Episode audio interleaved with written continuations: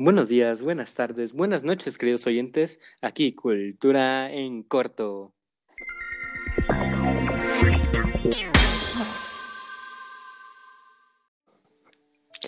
El podcast que cree que el Tuca Ferretti, director técnico del equipo Tigres, sería un gran preparador de presidentes. Rubén, y dime, ¿por qué crees eso? Pues es simple lógico. Tomemos un ejemplo al azar, como por ejemplo cuando Andrés Manuel estaba en su campaña y prometió cosas muy interesantes. Y imaginemos que está proponiendo el tren Maya con la elocuencia que le caracteriza. Ahora, por si no conocen al Tuca Ferretti, es un señor muy agradable, muy amistoso, pero con un carácter un poquito fuerte. Así que pongamos una situación hipotética. Supongamos que está hablando sobre el tren Maya y cómo se haría. Y de repente dice su precio. Lo primero que harían sería evacuar a todos los presentes y a todos los acarreados para que no hubiera ningún lesionado. Y ya después el Tuca Ferretti empezaría a comentarle. Cagajo Andrés Manuel, 76 años, una prótesis, y sé que no debo de proponer ideas estúpidas, como la que tú me estás comentando, Andrés Manuel. Cagajo. Y básicamente así nos ahorraríamos varios millones de pesos. Es, es una idea un poco graciosa y que solo a ti con tu lógica se le podría haber ocurrido, claro que sí. Por eso me voy a postular para presidente en un futuro. Mm, volviendo al tema. ¿Y qué hablaremos hoy? ¿Qué hablaremos hoy? No sé muy bien, Rubén, cuéntanos. Pues hoy hablaremos sobre el tema favorita de tu tía hipster, el feminismo moderno. Pero, ¿qué es el feminismo moderno? ¿Cómo empieza el feminismo moderno? ¿Qué es lo que genera el feminismo moderno? Bien, es una pregunta compleja, pero sencilla. La primera explicación que creo que deberíamos dar, Rubén, es por qué le llamamos feminismo moderno y no simple feminismo. Bien, eso, queridos oyentes, se explica de una manera muy sencilla, porque el feminismo se puede dividir en tres olas, llamémoslo así, tres movimientos. El feminismo sufragista, que fue la primera ola, la segunda ola, que es un feminismo más decaído y que va perdiendo sus valores tradicionales de la idea, y ya este que muchos han llamado feminacismo para intentar diferenciarlo de las otras ideas feministas, puesto que no son tan parecidas. Porque si Rubén, por ejemplo, yo te pusiera que me dijeras entre fascismo y social patriotismo, ¿qué elegirías? Pues yo supongo que elegiría el social patriotismo para tener una igualdad, una equidad, además sin perder los ideales y valores que nos proveen nuestra hermosa nación. Bien, te sorprenderá que te diga que el social patriotismo es un partido en Chile, el Partido Social Patriota, que tiene ideas nazis. Es una rama del fascismo nada más, pero te sentiste más acogido en él, puesto que no tienes no lo relacionas con esa nefasta palabra que es el fascismo, ¿o me equivoco? Así es, tienes toda la razón. Pues eso mismo pasa con el feminismo. Toman el nombre para que así la gente diga, están luchando por igualdad, debería unírmeles. Si no, puedo ser un retrogado, un machito o hasta un facho fascista. De allí que tengamos que separarlo por nombres y olas. Bueno, pero el día de hoy hablaremos sobre un feminismo, el más famoso, el más, el que ha causado más furor, el que ha causado más noticias. Hablamos del feminacismo. Y no nos extenderemos hacia Europa, que allá se lleva el feminismo, se practica el feminismo de una manera responsable, sino hablaremos de nuestra hermosa Latinoamérica, donde el feminismo, feminacismo prevalece, haciendo destrozos y causando pérdidas millonarias. Pero oh, Rubén, si me permitieras, en Europa también el feminismo, principalmente en los países hispanos y latinos, que vendrían siendo los del idioma del romance, Portugal, España, Francia e Italia, creo que el fascismo, el fascismo, discúlpeme, el feminismo han tomado un carácter muy violento y creo que en todas las naciones del mundo occidental y europeo se puede notar eso, también en Australia, Nueva Zelanda no tanto, Canadá sí ha tomado movimientos muy fuertes y violentos, también Estados Unidos. Pero bien, te dejo continuar. Mira, tomo tu opinión en cuenta, pero también comparemos el feminismo en Latinoamérica y entre países anglosajones o europeos. Mira, por ejemplo, eh, en, los países europeos se sabe por qué está luchando, se saben los ideales del feminismo, de las ramas del feminismo, de las raíces del feminismo, y acá en Latinoamérica solo lo hacen por vandalizar. No tienen ni la menor idea de qué es el feminismo y se esconden bajo la ideonoclasia. Eh, ¿Puedo tener punto de vista allí, por favor, Rubén? Con mucho gusto. Eh, ok, entiendo lo que quieres decir, que Europa, al ser un continente más, bueno, sí, evolucionado, más consciente, te voy, a, te voy a decir muy bien, tienes un punto. No en muchos países de Europa se ha adoptado la violencia como en los países hispanos, pero sí en muchos países de Europa tenemos ese choque de vandalismo con las ideas del feminismo que creo que viene mucho de, bueno, movimientos, cambios, pensadoras de, de, este tipo de ideas. Y sí, en Britania tal vez no los vemos tan violentos como aquí en México, pero sí lo son. Y en España le puedes preguntar a cualquiera que tenga un punto de vista neutral y te dirá, pues sí, el feminismo hace ciertos destrozos. Y en muchos países de la Europa continental también es así.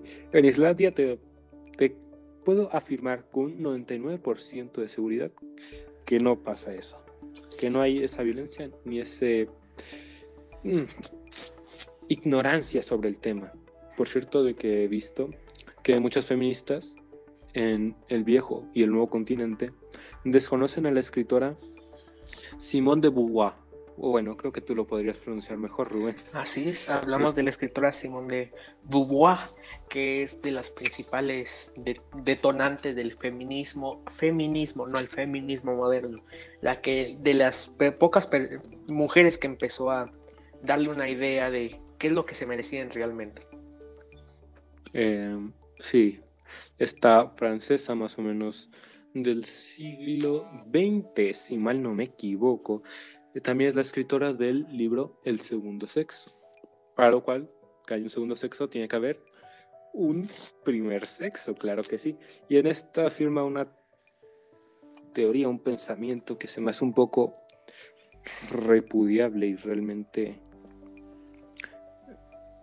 no no porque voy a soltar palabras que no me vienen al caso y no tengo necesidad de usarlas en este momento, pero digamos, una mujer no nace, se crea, más o menos por allí, no estoy citando textualmente, tal vez me haya confundido en palabras y las haya cambiado, pero sí.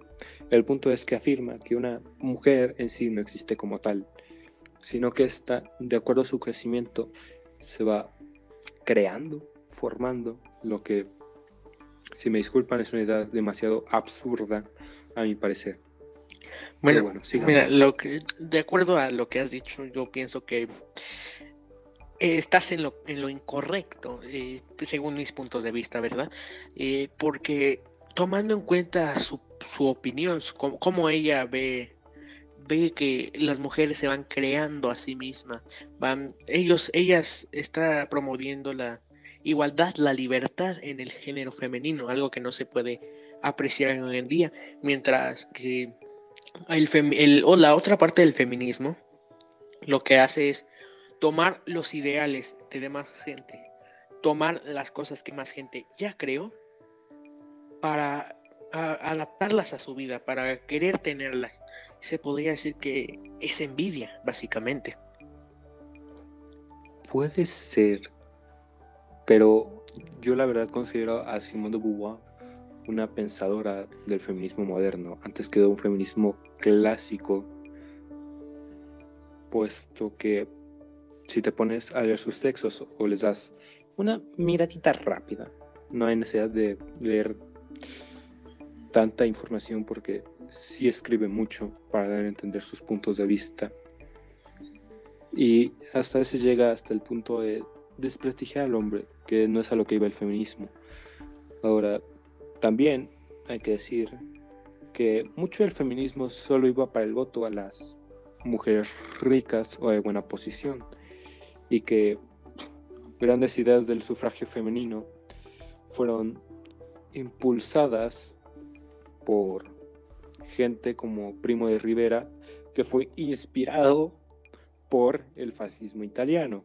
El fascismo italiano, venga ya, que incluía en su manifiesto el sufragio universal como uno de sus objetivos. sufragio universal, pobres, ricos, clase media, hombres y mujeres. Algo, un dato interesante a lo mucho. Es, ok. Eh, te recuerdo que no venimos a hablar del fascismo. Y nuestros queridos oyentes saben que tienes unos ideales muy peculiares, muy, muy conservadores. Pero ahora retomando el tema, el feminismo moderno, ¿en qué es lo que se basa? ¿Cuál es ¿Cuáles son sus bases? ¿Cuál es su objetivo? Yo la verdad creo, Rubén, que tú deberías darnos la respuesta a esa pregunta, porque tal vez diferimos un poco de pensar sus bases y sus objetivos. Sí, en mi opinión el feminismo moderno, su objetivo no es lograr la igualdad, no es lograr la equidad. Lo que quieren es superar. Superar al hombre es un ejemplo, por ejemplo, la noticia, el video que salió sobre que en España, durante una junta de altos mandatarios, una mujer sentada en algo atrás se queja del aire acondicionado, calificándolo como micromachismo. ¿Por qué micromachismo? Bueno, se podría decir en un escenario muy hipotético y muy, muy científico, ya metiéndonos más al lleno en el tema, que las mujeres se adaptan mejor al clima cálido que al clima frío y viceversa con los hombres. Pero esto no es excusa para calificar a alguien que no tiene la posibilidad de regular la temperatura como machista. Eso lo que quiere hacer es desprestigiar al género masculino. Otra, otra de sus bases es la iconoclasia. ¿Qué es la iconoclasia? Bueno, es una ideología que, por ejemplo, si, tomamos otro escenario hipotético, Corea del Norte terminara su reinado. La iconoclasia lo que generaría es la destrucción de las estatuas de Kim Jong-un y Kim Jong-il. ¿Por qué? Porque les recuerda a los habitantes los años de oscuro terror que vivieron. Esto está fundamentado por argumentos históricos, pero la iconoclasia que es lo que se está viviendo con el feminismo moderno, no tiene sentido. Por ejemplo, en la Ciudad de México se vandalizó y se maltrató el ángel de la independencia. ¿Qué tiene que ver el ángel de la independencia con algún movimiento machista? Nada. O por ejemplo, la catedral de la Ciudad de México. ¿Qué tiene que ver? Nada. O simplemente tiendas departamentales o tiendas de ropa o cualquier tienda de la calle se vandalizan y que tienen que ver con el movimiento machista? Nada. Lo que causa es que varias de las feministas ya no salgan solo a protestar, salgan a vandalizar, salgan, según ellas, a sacar su ira y dejar de reprimirse. Pero esto no es la manera correcta. Bueno, sin duda aquí tienes mucho mucha razón en, tu punto. La verdad es que, mira, tal vez aquí voy a empezar a sonar un poco conspiranoico. Quiero que lo sepan. Pero si buscamos muy bien, dentro de estos grupos podemos ver que son financiados por empresas más grandes como la Planet Parenthood o otras élites que ahorita no me acuerdo muy bien, me gustaría mencionarlas, pero no quiero meterme mucho en este tema tanto. Y que esto genera que como estas élites tienen un objetivo, lo que quieren es destruir dos pilares de la sociedad occidental muy importantes, familia y religión. Porque estos dos, bien la familia vendría siendo el núcleo de la sociedad, la que la constituye, la que le da fuerza. Y la religión, que le da, sinceramente, nos da esperanza a la sociedad de conseguir algo mejor y nos da un orden moral, a veces estricto, a veces libre, pero que nos deja sus límites y nos ayuda a convertirnos en mejor personas. Muchas veces, bien, si se atacan las iglesias, atacas a la religión. ¿Y cuál es la que más prospera en México? La católica.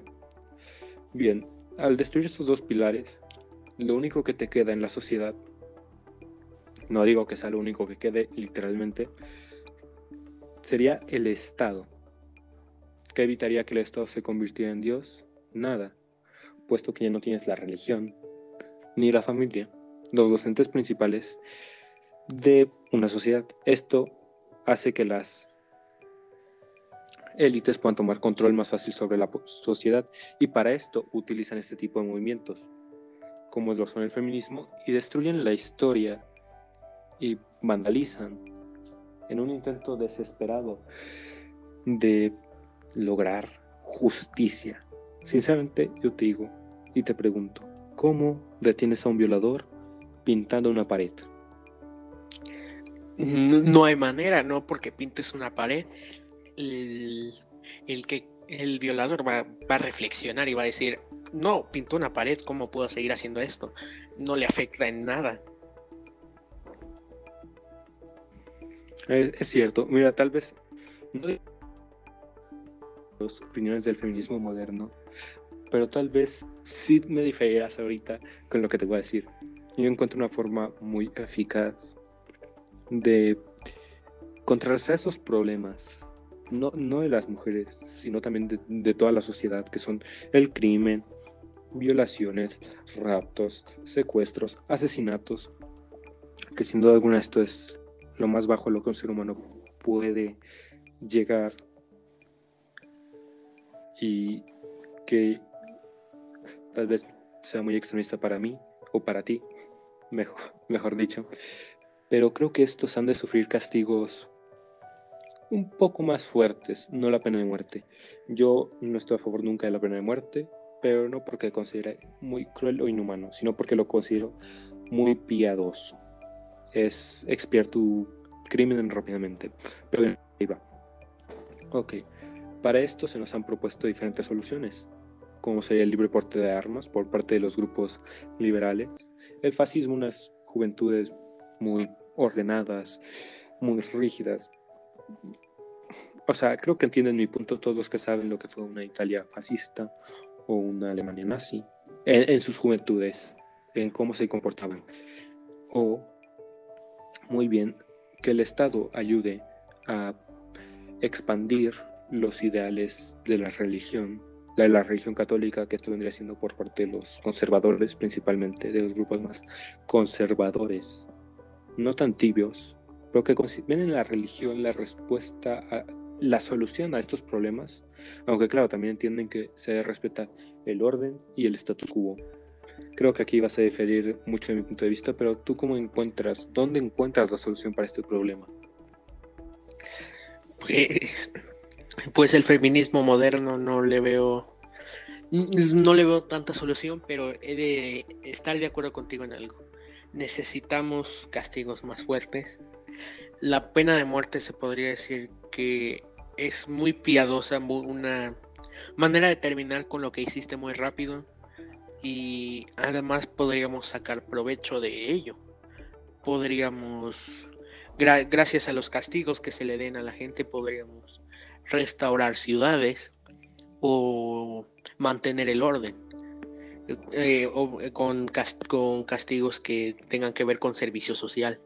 Eh, esto nos ayuda no solo a mantener una civilización en orden, también nos ayuda a mantener a raya a la gente que quiera pues, repetir las acciones o incluso a rebelarse sin algún motivo. Rubén, creo que estás llegando a mi punto y eso me agrada que coincidamos en esta parte sobre el castigo. Y creo que lo que tú te quieres referir es a trabajo forzado, si no me equivoco. Para Así se oye muy feo. Se oye, se oye muy feo decir trabajo forzado. Pongámoslo como servicio social. Servicio social que consiste en construir y reparar, sí. Nos da una alternativa muy útil a muchos problemas, puesto que el gasto del Estado disminuye y ese dinero podría ser invertido en mejores cosas. Pero bueno, volvamos al feminismo, ¿qué te parece? Sí, mm, bueno, ya hemos propuesto, ya le es el feminismo moderno, en qué se basa, cuáles son sus ideales y además le hemos propuesto cómo no terminar con él, sino regularlo. Ahora pasamos a lo importante. En tu opinión, ¿cuál es la conclusión de este hermoso tema? Pues bien, que el oh, feminismo... No, no, no, no, no, no, no, es... no, no, no, te, no te decía a ti, eh, le decía a Lorenzo, o acaso no vino a trabajar ese argentino mugroso. A Lorenzo, te está llamando Lorenzo. Un minuto, un minuto, déjame lo voy a buscar, tal vez un choripán. ¿Tienes un chorizo argentino por allí, Rubén? Ah, claro, te lo paso. Ten, toma. Gracias. gracias. Voy por Lorenzo, ahorita vuelvo. Sí, es que hemos de suponer que Lorenzo, al ser de Argentina, uno de los principales focos de, del feminismo moderno, podría darnos... ¡Eh, boludo! Ah, ya llegó. Hola, Lorenzo, ¿cómo estás? ¿Me habéis llamado? Así es, Lorenzo, te he llamado. Y como sabemos que es de la gran Argentina, queremos oír tu opinión sobre el feminismo moderno. El feminismo. Así es, el feminismo moderno. Tremenda cosa que estás hablando. Ándate con cuidadito porque a la primera tontería que digas, te van a funar de izquierda, derecha, adelante, detrás, de todos lados, papá. No vas a tener vida libre nunca. No, Vas a estar bajo asedio, cerrar el Twitter. Sí, sí entiendo tu punto. Eh, sé que el feminismo también es muy... Es un, foco muy grande en las redes sociales y que te pueden funar como tú lo llamas. Pero, ¿tú qué opinas del movimiento? Che, boludo, aquí la primera tontería que digas como pibe. Te llevas cinco denuncias por violación, cinco por rapto y a saber qué más pibe, no se puede vivir aquí en paz. Y con este gobierno, uff, imposible. Sí, te entiendo muy bien, Lorenzo. Eh, supongo que tú ya has sufrido de las consecuencias de las que me estás hablando. No, gracias al general, pero no, pero por ahorita. Imagina tú nomás, terminar con una piba ya te lleva a que te funen, a un scratch tremendo. Ok. He oído de pibes, mis compañeros, otros motochorros que han terminado suicidándose por culpa de acusaciones falsas, pelotudo, es que este es increíble. Ok, no sé qué es un motochorro, sigo sin saber qué es, qué es, pero gracias por tu opinión, nos da un punto de vista diferente desde las redes sociales. Así que hemos de concluir en este podcast, mi compañero Ángel, mi compañero favorito Lorenzo y yo, que el feminismo moderno es un movimiento, sí, pero que no está basado en fundamentos válidos y que lo único que buscan es funar, como Lorenzo lo llama, a las demás personas por solo existir. Ahora pasemos a nuestra nueva sección. Se llama El tirititito de información. Es el tiro de información. Informar es mi pasión. Y aunque creas que no, duda no es una opción. Por eso la gente de este podcast cree en el perro Bermúdez, Rubén y Ángel y Lorenzo.